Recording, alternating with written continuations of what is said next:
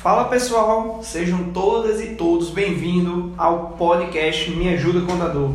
Venho aqui falando sobre a área contábil, fiscal e as suas atualidades. É sempre apresentado por mim, Guilherme Jordi. E hoje a gente vai dar uma continuação no tema que a gente veio falando no episódio passado sobre o SPED contribuições, o EFD contribuições. E aí a gente vai é, entrar numa parte mais detalhada, numa parte mais específica, mais a fundo da legislação e do SPED, né? do, do PVA, lá, de, de todos os seus blocos e dos seus registros. Exato.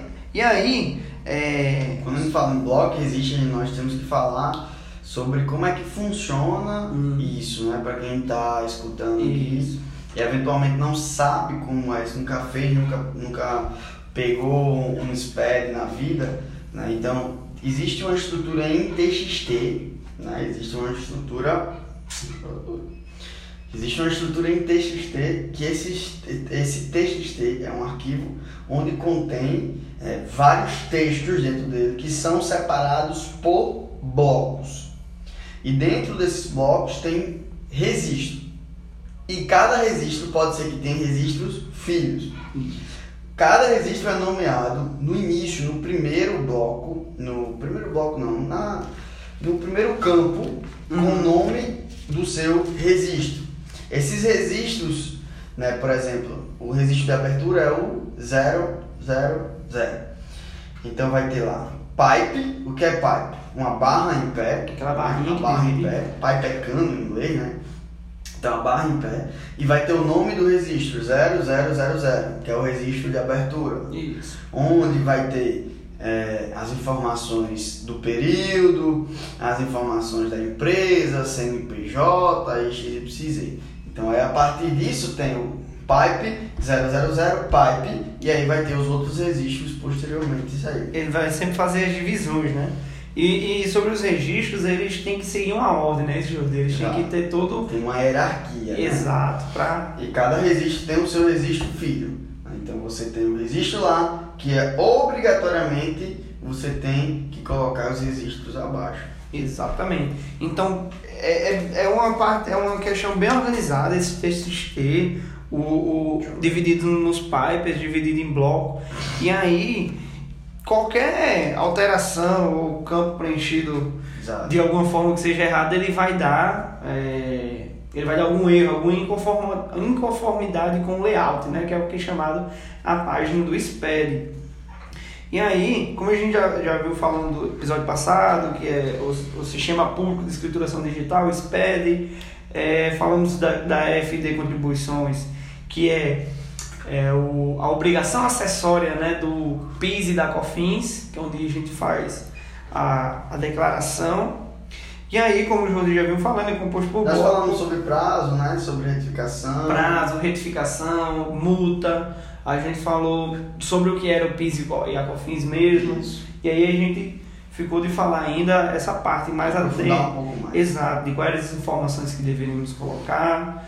E, Vamos falar sobre apuração, né? hum, Então, assim, como é que funciona o processo de apuração de PIS e COFINS? Era uma dúvida que eu tinha sempre, o pessoal sempre falava PIS e COFINS, PIS e COFINS. Eu sim, nunca tinha feito uma apuração de PIS e COFINS, porque só- você só faz apuração de fato, seja ela acumulativa ou não acumulativa de PIS e COFINS, é quando a empresa é lucro presumido real.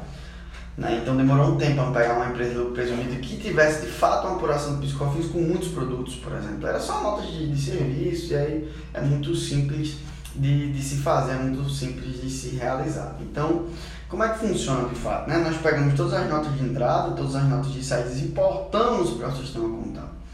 A partir do momento que nós importamos para o sistema contábil, nós vamos fazer uma conferência.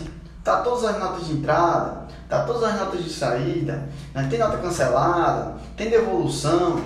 Aí, a partir disso, fazendo isso, conferindo tudo isso, nós vamos conferir o PIS e COFINS. Isso eu estou partindo do pressuposto da empresa que não manda o FD contribuições para o contador pronto. é, né? o, o PIS e COFINS, a incidência seria nota fiscal. A incidência seria as operações né, é, é, que remetem a faturamento Hum, operacional. Receitas operacionais da empresa, né? vendas. É, e consequentemente, nota fiscal está envolvida. Né? Compras para revenda ou vendas, dependendo do regime.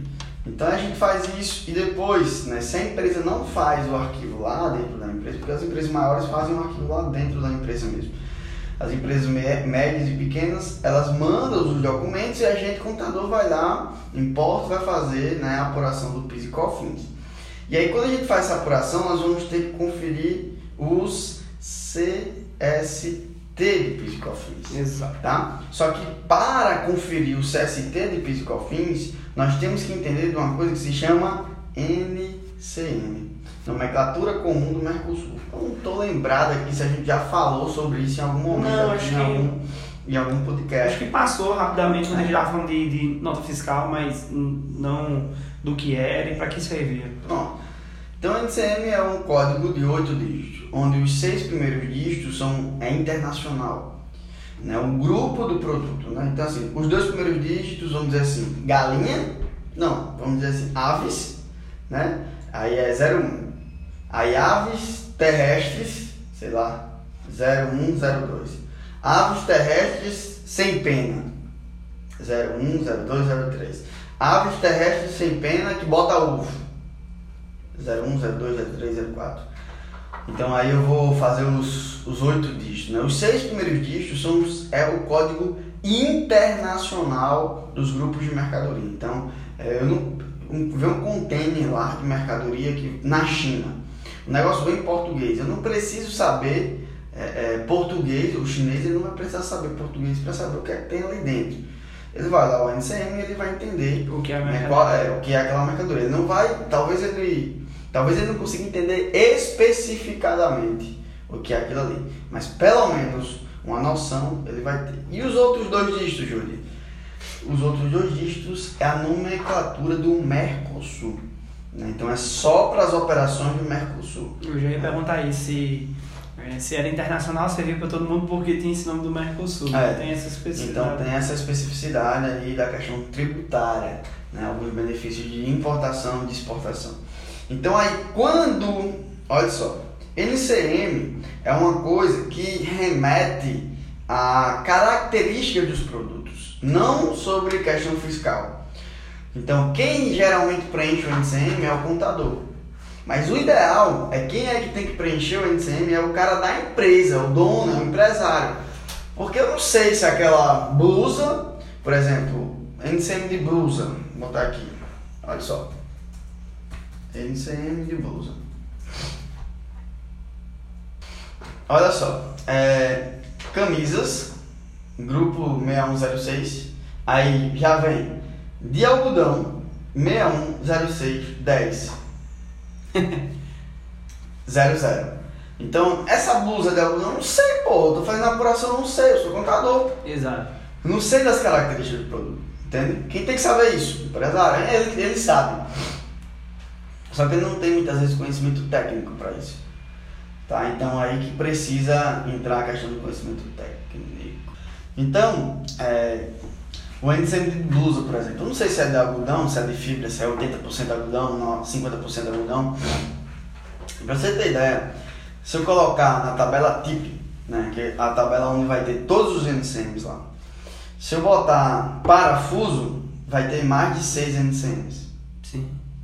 Então eu não sei as especificidades de parafuso, se é grande, se é pequeno, se a cabeça é redonda ou quadrada.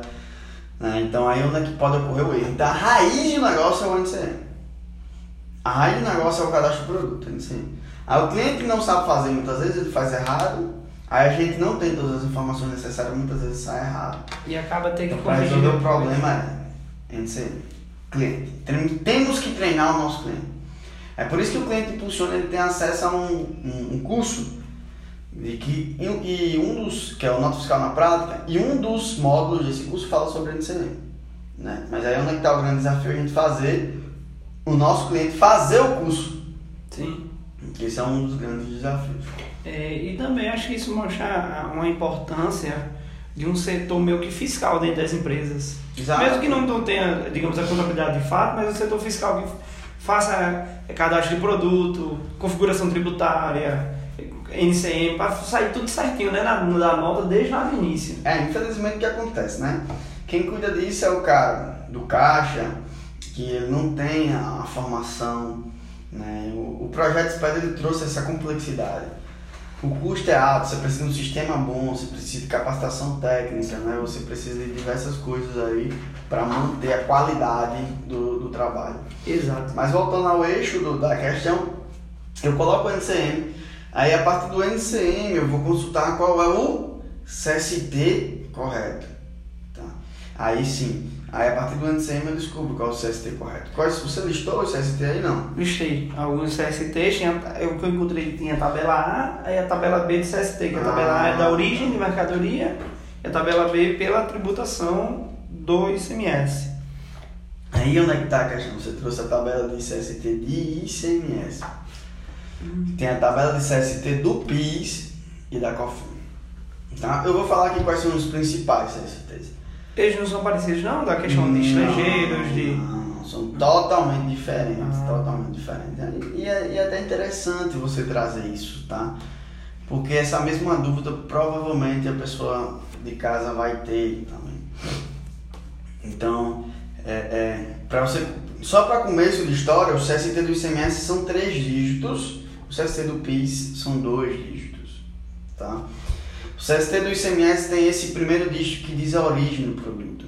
O CST do, do PIS e da COFIN não tem isso, são só dois dígitos. Então, quais são os principais? Os, principais são 01, que é a alíquota tributável é, é, básica, a alíquota básica tributável, que é o quê? É a maioria dos produtos. Né? São, a, são os produtos que são tributados normalmente, por exemplo, roupa. Roupa tudo é 01. Então não existe uma complexidade né, de fazer uma apuração do e de roupa. Tá? Tudo é 0. Nós temos o 04. Então, o CST04 é o CST de tributação monofásica. Tá? Então, esse é, o que é uma tributação monofásica? Isso. Né? Nós, nós temos uma cadeia tributária. Nós temos a indústria, nós temos o atacado, nós temos o varejo. Eu não sei se eu cheguei a explicar aqui sobre substituição tributária, né? mas é bem parecido à, questão monofásica. Então, a indústria ela vai vender um produto monofásico. Exemplo, Ambev. A Ambev, né, cerveja, é, é monofásica. A Ambev vai vender para o atacado. Quando a Ambev vende para o atacado, a Ambev ela já recolhe os tributos do atacado e do varejo. Então, vamos partir de um pressuposto que então, partindo do pressuposto que você vai vender e vai gerar é, de PIS e COFINS para toda a cadeia 18 reais. Só que se não for monofásico, vai ficar 9 reais para a indústria, 6 reais no atacado, atacado. e eu falei quanto? 3 reais. Falei Foi 18, Foi? 9 para 1, é. sobraria então, 3 3 reais para o varejista, né? Então, partindo desse pressuposto, a Ambev, na hora que ela vende, ela coloca já, ela repassa para o é sujeito passivo, né? ela repassa para o governo logo os 18 reais. O atacado já compra essa mercadoria com esses 18 reais no preço. Já embutido. Já embutido. Então, quando ele vai vender, ele já não vende mais pagando piscofim, porque ele já pagou na entrada. Tá? Então, quando ele for vender, ele já coloca o CST04.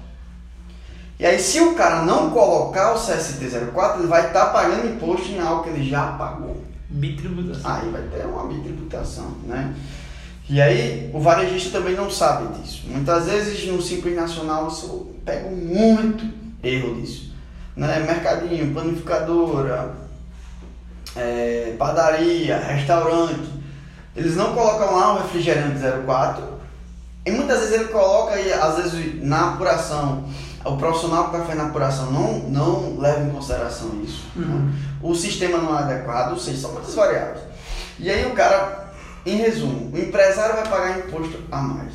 Né? E na hora que for fazer o FD, é, o FD contribuições, vai colocar lá tudo 01, né? E ele vai ter que pagar imposto em cima de algo que ele já pagou ele já na pagou. entrada. Sim. Então isso é, isso é uma, uma, uma particularidade que tem em algumas empresas. 04. Nós temos também o 06. O 06 ele é alíquota zero. Eu só tenho que. Deixa eu só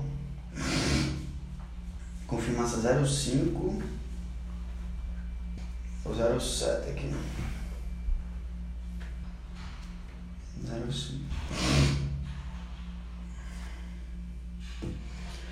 Então, o, o 06 é alíquota zero. Zero. Júlio, onde é que eu vejo essa tabela? No site espere.rfb.gov.br, você vai lá, é FD Contribuições, tem lá tabelas, tabelas de, é, do PIS e CST. É, então, tem alguns produtos que são alíquota zero, por exemplo, leite. Leite é alíquota zero. Né? Então, é, um- é uma maneira de incentivar o consumo, a venda, a produção, produção. o consumo desses, de, de determinados produtos básicos da alimentação. Sim. Né? Nós temos o CST 05 também, que é muito utilizado, que é o CST de substituição tributária. A lógica é a mesma do, do, do monofásico. Né? Então, por exemplo, cigarro. Né? A Souza Cruz, quando ela vende o cigarro, ela já recolhe imposto sobre toda a cadeia. todo mundo. E, e Jordi, só para complementar e tirar a dúvida de algumas pessoas, que pode, possa gerar, era minha também. Por que existe substituição tributária? Por que existe essa regra do, da indústria ter que pagar para todos? Ah, legal, bacana. Ó, veja só, cigarro é um produto que vende em todo, Toda bodega, né? em toda esquina, todo espetinho tem cigarro. Né? Então, seria muito complexo para a Receita Federal sair fiscalizando tudo isso. Seria muito complexo para a Receita Federal sair olhando cada espetinho se tem cigarro, se o cara está pagando imposto. Não, o cara não paga imposto. Isso é, isso é um fato, o cara não paga imposto. Então, para a Receita Federal é muito melhor fiscalizar a, a indústria. A indústria se, se conta com, com de cigarro, né? as indústrias de cigarro que são legalizadas, logicamente, se conta com os dedos que tem nas duas mãos.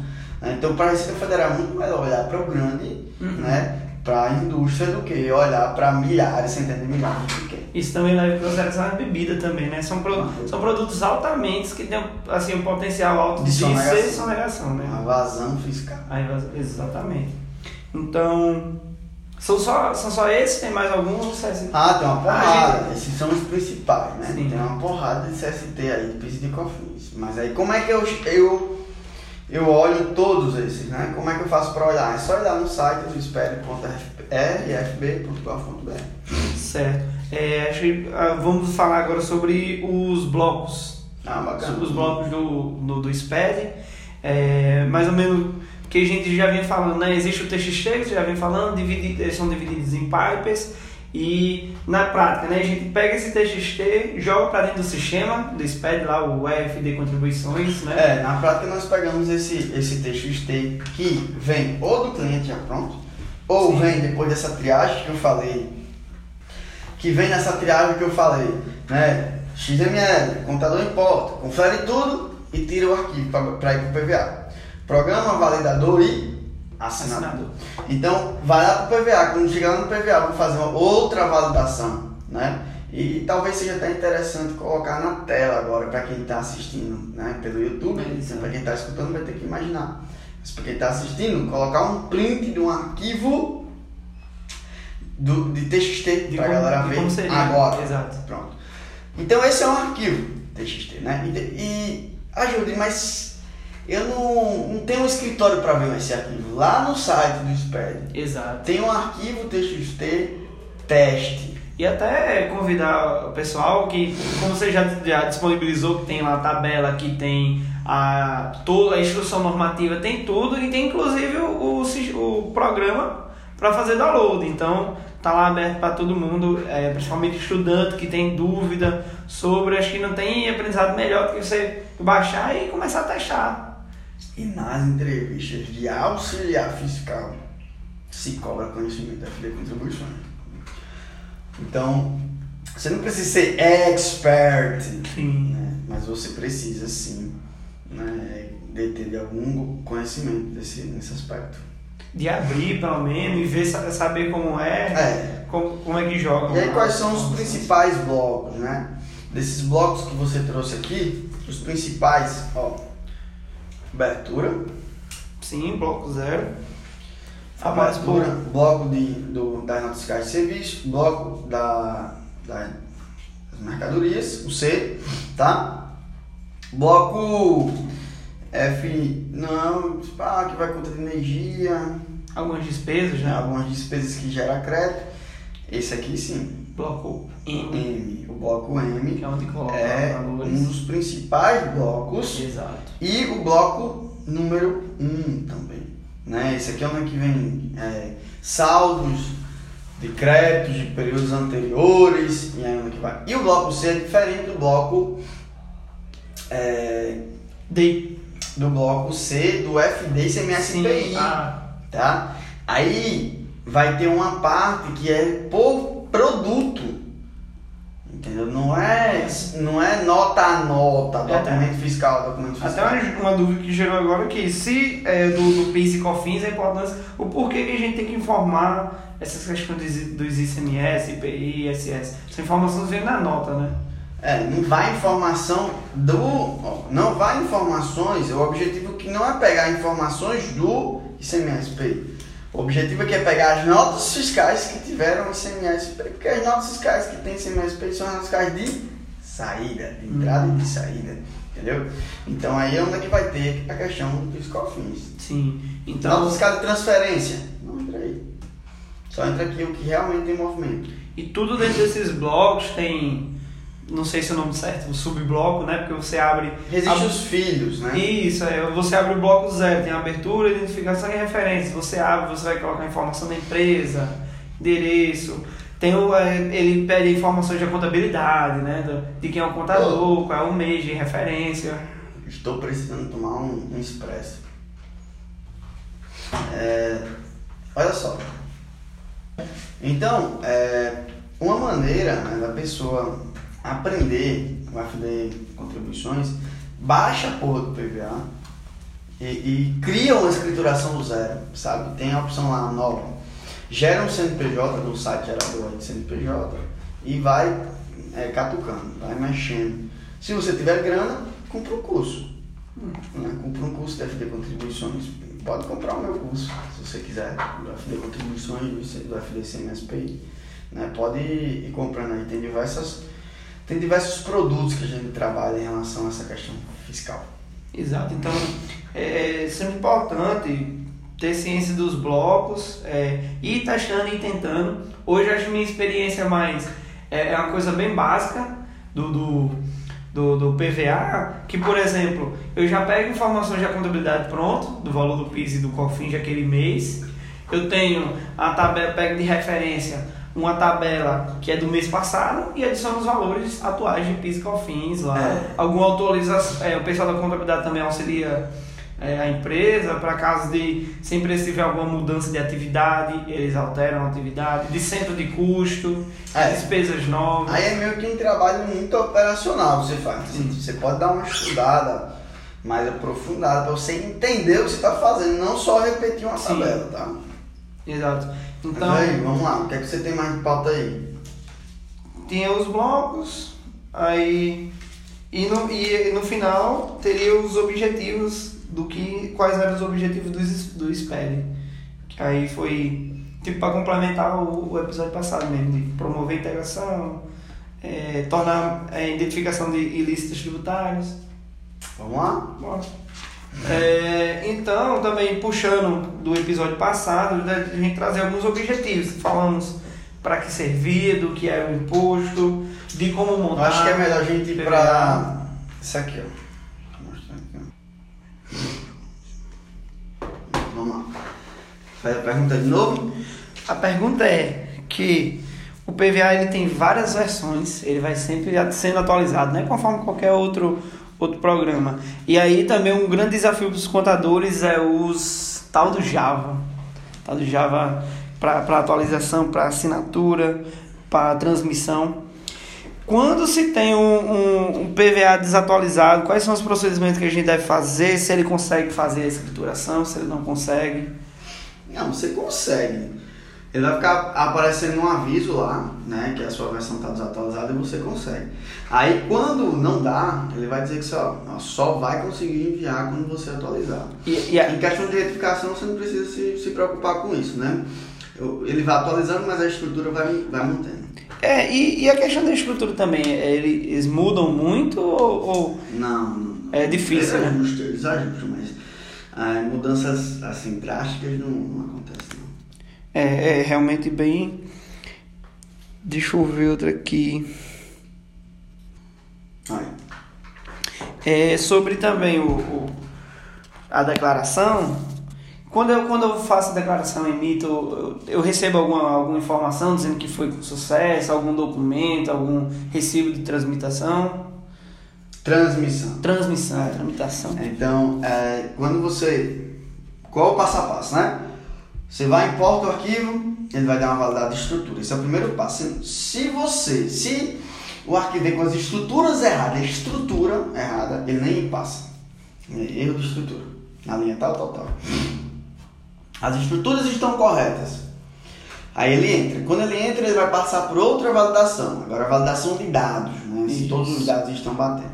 Aí ele passou por essa validação de dados, vai ter lá, gerar arquivo de apuração. Quando eu gero aquele arquivo de apuração, eu tenho a opção já de salvar o arquivo tudo bonitinho já. E já se- sempre, lembrado também do, na parte de, de, de validação lá, é que ele, ele consegue ver problema de estrutura, né? Ele não passa, e de informação de dados. E aí é, o contador tem que, tem que ver que pode ir dados errados, né? É. Não- não- é, isso não deixa. Por exemplo, um que é, acontece comigo na prática. Às vezes lá no, no bloco. No bloco M. Hum. Aí tá lá o bloco M, aí ele pede a informação do PIS e COFINS tipo umas três vezes. É. Do PIS, no, o valor bruto, e aí vai, aí, aí ele já dá a alíquota e já dá o, o valor, às vezes, aí no outro campo, é, M200, aí M205, aí tem o, ele pede de novo outro valor bruto, pede, e assim vai. Quando nesses casos que dá divergência de um do outro, ele avisa, Ele avisa. ele avisa. Ele avisa você tem que alterar. Aí depois Exato. você vai assinar. Né? Você gera o arquivo bonitinho aí, assina o arquivo. Através de certificado digital, né? Depois você assina, você vai transmitir o arquivo. Importante, a gente não tinha falado sobre esse processo aí. Transmitir o arquivo, aí vai gerar um recibo. Né? Aí esse recibo, você tem que guardar ele, que é o comprovante que deu tudo certo. né? A, a prova comprobatória que deu tudo certo. Deu tudo certo, deu tudo certo. Né? Ah, Júlio, perdi esse recibo. Tem como você recuperar esse recibo com Receita BX.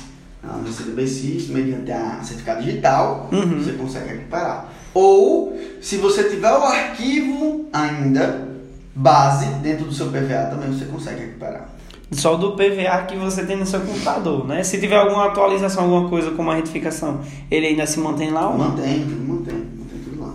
E o Receita BX, é, o pessoal também, ele pode servir para outras coisas também, né? Tipo, não só o recibo de transmissão do, do, do Pode contribuições, baixar mas... o, pró- o, o arquivo propriamente dito. Exato. O próprio, o próprio TXT, não é? Ou só o XML mesmo? O, próximo, o próprio TXT. O próprio TXT. Não tem como baixar o XML, então. Não tem XML, é FD contribuições Sim, certo. Hum, Uma última pergunta aí para encerrar. É, um aqui que eu achei interessante. O arquivo é mandado mensalmente. Pode existir casos de mandar mais de uma vez dentro do, do mês ou não? Pode de outros períodos. Não do mesmo, do mesmo mês. O mesmo, no mês se manda um arquivo. Só um. Agora eu tô com três meses atrasado, cinco meses atrasado, aí eu vou sair mandando. Né? Do- por exemplo, em janeiro, em dezembro eu posso mandar os arquivos passados, não para frente, passados. Janeiro, fevereiro, março, abril, junho, julho, agosto, setembro, outubro, novembro e dezembro De dezembro. né? Posso, mas para frente não. E outra, ah, vou mandar três arquivos de janeiro, pedacinho.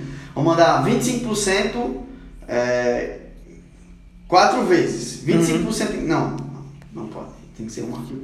E lembrando também que é, não é tipo, ah, vou mandar tudo no final do ano, o de janeiro no final do ano tem que seguir o prazo, né? Porque senão vai pagar uma multa, né? Conforme a gente já falou no, no episódio passado, que tem as obrigações, né? E tem os prazos. Caso descumpra o prazo, ele vai uma multa. vai ter multa, né? Vai, vai ter algumas obrigações.